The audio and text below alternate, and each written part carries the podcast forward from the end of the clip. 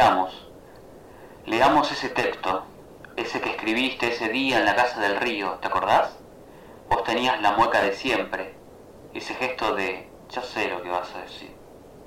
Léeme, busqué esa hoja que te salió de la nada esa tarde en el río, con los ojos tapados.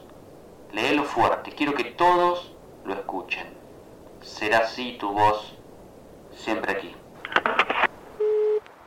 buzondevoz.com